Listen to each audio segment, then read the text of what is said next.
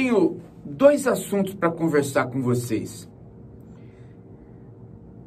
Frota, Caio Coppola.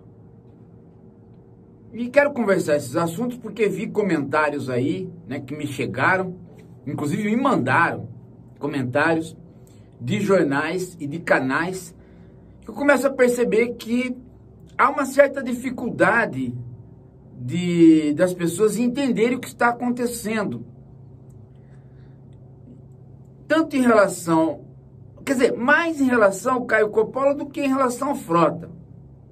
Em relação ao Frota, as coisas são mais ou menos simples. Ele acaba de entregar documentos para a Polícia Federal, documentos esses que a gente já já conhecia, pelo menos eu já conhecia, né, porque eles estavam aí correndo na CPI da fake news.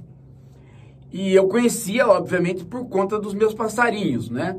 Que ó, são os passarinhos brasilienses às vezes, né? E, mas não eram também nenhum segredo. O que, que estão, está ali no, naqueles documentos que o Frota entrega na Polícia Federal? É que, de fato, o IP, né, o, os, os IPs responsáveis é, pela emissão de fake news e também pela emissão né, de ataques ao Supremo e toda aquela armação daquele período em que o Bolsonaro esteve envolvido aí com as descabeladas tentativas de afrontar o Supremo, que agora ele mudou de tática, é, tudo isso acaba desembocando em propriedades do Eduardo Bolsonaro. Então, há IPs que têm a ver com o gabinete dele, há IPs que têm a ver com apartamentos que estão registrados no nome dele. É, então, é, o que o Frota fez foi simplesmente entregar para a Polícia Federal uma prova consistente de que, de fato, o Gabinete do Ódio atuou se movimentando aí para desprestigiar o STF. É preciso voltar a insistir o seguinte: não havia nenhum plano de golpe, Bolsonaro não ia dar golpe em ninguém, ele não tem cacife para tal, nem era necessário. Por quê? Porque ele foi eleito, né? Por uma quantidade grande de pessoas, mas ele foi eleito também pelo dinheiro das elites, das elites econômicas que estavam contentes com o governo dele porque ele garante aí o sucesso do capital financeiro, ou pelo menos garantia. Então, a interpretação que a maioria dos canais dava na época, que ele estava tentando um golpe, é uma bobagem.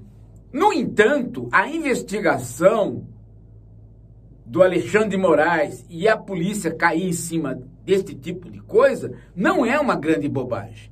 Não é porque ele não tem um cacife uh, ah, para golpe e não tem interesse em golpe, nem golpe estava na jogada, que não se faz investigação. Se faz investigação por uma outra razão. Qual? Todo o ataque dele ao STF e demais instituições eram ataques que desprestigiam a República. Se isto vem de um partido político ou vem de pessoas, é uma coisa. Mas se isso vem do próprio presidente, é outra coisa. O presidente tem que zelar pelas instituições republicanas e democráticas. Se ele não faz isso, ele pode ser criminalizado. E isso é motivo para impeachment. Então as investigações estão certas por esta via. E elas continuam e agora as provas estão aí. Então é isso que tem que ser tirado do episódio Frota e nada mais.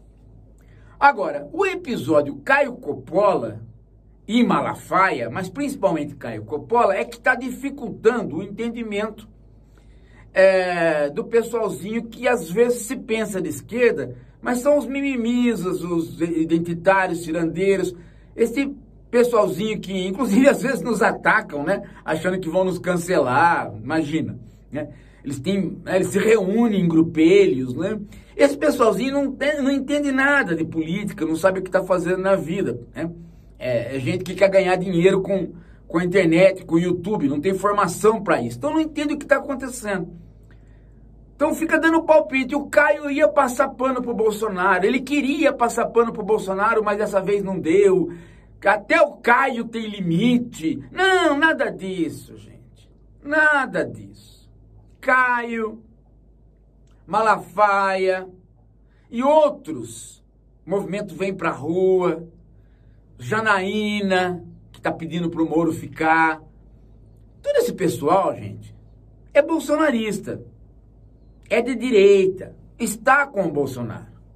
A reclamação deles é eco de fluxos de desejo que muitas vezes eles sabem de onde vem e são conscientes de interpretar. Outras vezes eles não sabem de onde vem e interpretam a maneira deles, mas fazem a vontade desses fluxos. De onde vem o fluxo oposicionista de direita ao Bolsonaro? Por conta da nomeação do Cássio. Mas qual o problema? Qual o problema? O problema do Caio, do Malafaia, de alguns setores que estão se insurgindo, do, o vem, o vem para a rua, alguns setores que estão se insurgindo contra o Bolsonaro, inclusive colocando no Twitter, derrete Bolsonaro, eles estão simplesmente fazendo volume, fazendo eco para pedidos, para críticas, que nem sempre eles sabem o que, que é. Sabe quando você mexe um pauzinho aqui, aí mexe outro, mexe outro, mexe lá um lá atrás, quando, você, quando mexe lá o último, aquele último que mexe não sabe de fato por que, que ele está mexendo. Ele não sabe quem foi o primeiro que mexeu. E é nesse sentido. Então, o que, que é que está pegando de fato e que está criando este pequeno movimento é, de Bolsonaro derrete? É o problema do teto de gastos.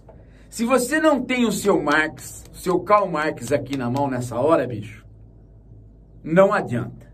Há horas que você precisa do Hort, há hora que você precisa do Petrus Lottertag, há hora que você precisa do Kant, a hora que você precisa do Nietzsche, mas tem horas que você precisa do Marx. Esta é uma hora. Porque se você não faz uma análise do, do movimento das classes sociais a partir da discussão econômica que está sendo feita, você não entende o que está acontecendo. O que, que, é o teto de gastos? Já expliquei. É? O teto de gastos é aquela lei posta lá no governo Temer que diz que o Estado não pode mais gastar além daquilo que ele arrecada. Tem um limite. Esse limite né, é, é refeito, ou digamos assim, é estabelecido a partir da inflação do ano anterior. Para que o Bolsonaro faça o programa que ele quer fazer, de modo a se sustentar politicamente e se reeleger, e de modo também a se reeleger porque ele precisa se proteger da polícia, para que ele cumpra esse programa, ele precisa de um programa social populista que entregue dinheiro direto para a pobreza que ele mesmo criou. Bom, como é que faz isso? se tem o teto de gastos, furando o teto de gastos. E ele está dando todas as indicações de que ele está encontrando um meio para isso. Algum drible o Guedes vai ter que dar. Você fala, ah, mas o Maia sentou com o Guedes e concordaram, então não vai ter furo no teto de gastos. Engano. Engano. O Maia e o. O que o Maia falou foi diferente. O teto de gasto não pode mudar. Então tem que fazer o programa populista do Bolsonaro dentro do teto de gastos. Mas ele não falou não tem que fazer o programa, tem que fazer. Fazer dentro do teto de gastos é encontrar maneiras de furar. E há N maneiras. Vocês já perceberam durante essa semana que saiu vários balões de ensaio. Ora não pagar o precatório, ora mexer no Fundeb, tem mais coisa. Há N possibilidades de você furar o teto de gastos e se manter né, constitucionalmente protegido.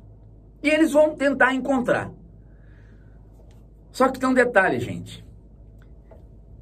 Uma parte dos economistas ortodoxos, do tipo Meirelles, acredita que se você furar o teto de gastos num pedacinho, não existe pedacinho. É como uma gota vazar numa represa. Vazou uma gota, a represa estoura inteira. Tá?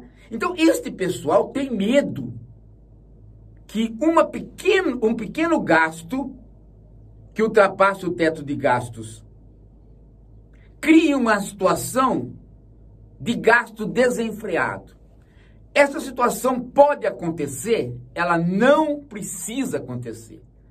Basta que apareça o boato de que isso pode ocorrer e todo o capital financeiro tem que se reacomodar. Por quê? Então vou voltar a explicar aquilo que eu tenho explicado aqui. Tem mais fatores que eu não vou explicar, vou explicar só este fator. O que, que o mercado financeiro tem medo né, de alguém dizer não que efetive, alguém dizer que o teto de gastos vai ser rompido ou ser burlado. Por que, que o mercado financeiro se assusta? Por causa da dívida pública. A dívida pública, né? Se ela for aumentada, por exemplo, o Estado fura o teto de gasto e começa a gastar mais. Se a dívida pública for aumentada, o que ocorre? ocorre o medo né, de não se poder pagar esta dívida pública. Então, os títulos públicos que o governo oferece para o mercado financeiro, e todo mundo pega isso, eles passam a ficar com menos valor. Não que eles não vão ser honrados, porque governo não quebra. Mas, né, principalmente o governo brasileiro que tem reserva. Governo não quebra. Mas você não consegue negociar o título que você tem na mão com terceiros. Você tem um título. Você fala assim: olha, eu, vou, eu não tenho dinheiro, vou passar para você o meu título para a gente poder fazer negócio. O cara fala: não, o título do governo não vou pegar. Mas como? Não, eu, já, eu também já tenho o título do governo, já comprei, não vou pegar os seus. Por quê? Porque tá com problema, a dívida está crescendo. Como é que eles vão honrar esta dívida? Então o título não tem muito valor mais. Então, isto muda o lucro de quem apostou em títulos do governo. E esse lucro não é só dos ricos, é da classe média, de fundos de pensão e até de gente pequena. Muita gente compra títulos. Sem contar a negociação que já se fez com títulos. Porque muita gente já pagou coisas com títulos. Títulos da dívida. Então a dívida não pode crescer.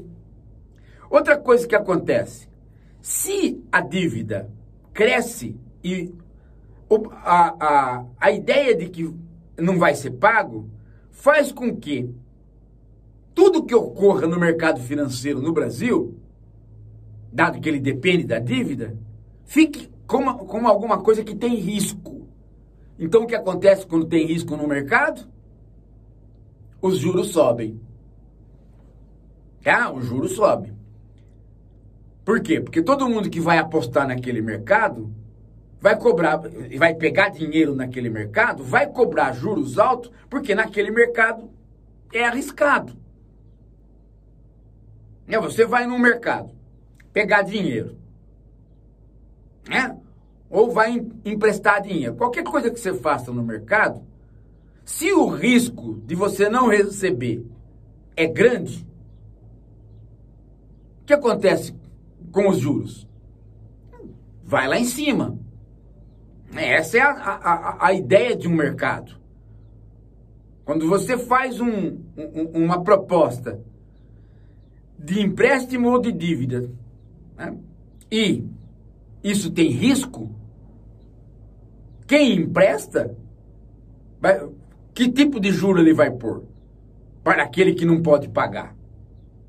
Então, o próprio governo se o governo vai fazer mais dívida, vai pegar mais dinheiro nosso ou de bancos, de qualquer coisa, né? como é que faz? Se ele está arriscando não pagar, nós, né, nós todos que vamos emprestar, vamos querer juros mais altos. Se o juro sobe de um modo geral, acaba qualquer investimento produtivo, se é que ainda existe. E também, né, as coisas ficam difíceis para o próprio governo. É um ciclo vicioso. Então, não pode mexer no teto de gastos para que a dívida não cresça, de modo que os juros não cresçam, de modo que o dólar também não cresça e de modo que né, o mercado financeiro não se desestabilize, porque muita gente vive dele agora. É este o problema. Esta é a questão. Só que está todo mundo percebendo que o Bolsonaro, mesmo sendo de direita, está pressionado pela democracia no sentido de romper com o teto de gastos e fazer alguma coisa pela pobreza. Ele pode fazer alguma coisa pela pobreza através de um programa social social-democrata, ou ele pode fazer alguma coisa pela pobreza através de um programa social populista. Depende de como é o programa. Não importa, o importa é que a democracia força o governante a atender os pobres, seja ele de direita ou de esquerda. Estando na democracia, esta força vem. E estando uma democracia pós-Covid, é, é mais forte ainda a requisição dos pobres. E o Bolsonaro poderia ser completamente insensível a isso, e ele é. Só que nas circunstâncias que ele está, premido pela lei, de tanto crime que ele cometeu, ele não pode se arriscar em perder popularidade, nem pode se arriscar em não fazer o mandato seguinte. Porque ele entrou naquele ciclo de que cometeu crime e agora ele não pode mais deixar o poder, porque se ele deixar o poder, ele vai ser condenado pelo crime. Então ele tem que ficar evitando o impeachment e para isso ele tem que ceder aos mais pobres. A democracia empurrou ele para essa situação. E ela iria empurrar qualquer governo para essa situação. Só que ela empurrou mais depressa do que ele esperava por conta da Covid. O que ia acontecer daqui quatro anos aconteceu rapidamente. Então agora tem esse desespero aí de quebrar o teto de gasto para fazer, fazer o programa de renda dele. E toda vez que ele toca nesse assunto, o mercado chia. Perceberam? Por isso que só agora reclamaram da nomeação dele, da nomeação que ele fez do Cássio. O problema não é o Cássio. O problema é ele ter se dirigido ao Cássio sendo o Cássio gente do Centrão, ou pretensamente gente do Centrão. Porque isso significa que o Bolsonaro vai governar com o Centrão e com o Centrão ele vai conseguir mudar a legislação para passar o furo no teto de gastos. O Centrão consegue fazer isso. Perceberam? Então, só dele se aproximar do Centrão, ele já fica forte na política para poder fazer a política populista dele, ou seja, furar o teto de gastos. Aí o mercado financeiro chia. E a expressão do mercado financeiro não é esta que eu estou falando. A expressão do mercado financeiro é através de subterfúgios, através da boca de tipos como Caio Coppola reclamando do Bolsonaro ter se aproximado do Centrão porque o Centrão é corrupto. Ora, é claro que não é isso. Né? Isso tem a forma de se expressar. Mas o Bolsonaro já tinha se aproximado do Centrão antes, através do Roberto Jefferson, e não houve reclamação desses bolsonaristas. Só agora, é porque só agora a questão é se aproximar do Centrão para romper o teto de gastos. Então, agora sim o mercado financeiro começa a chiar e o Caio Coppola é enviado dessas pessoas. Não que ele saiba, ele não precisa saber. O porta-voz da reclamação não precisa saber quais os motivos reais que fazem com que ele se movimente. Ele apenas agora recebeu a ordem. Olha, Bolsonaro está se aproximando do centrão, está voltando à velha política. Ele poderia falar assim: ah, mas ele já voltou faz tempo. Aí o, o né, a, a argumentação é: ei, Caio, ele já voltou faz tempo, mas agora ele voltou de uma vez. Deu o limite, vamos criticá-lo agora, senão ele vai mais. E aí o Caio pensa que está fazendo um serviço anticorrupção, quando na verdade ele está fazendo eco de uma reclamação do mercado financeiro. Volto a dizer, cada um dos agentes que está reclamando com o Bolsonaro não precisa saber que eles estão sendo empurrados pelo mercado financeiro, pela reclamação do mercado financeiro. Não precisa. Eles podem acreditar piamente, por ideologia, de que eles estão reclamando porque o Bolsonaro se aproximou da velha política. É, é, este é o papel da ideologia. É de fazer com que as pessoas façam coisas que a ideologia quer.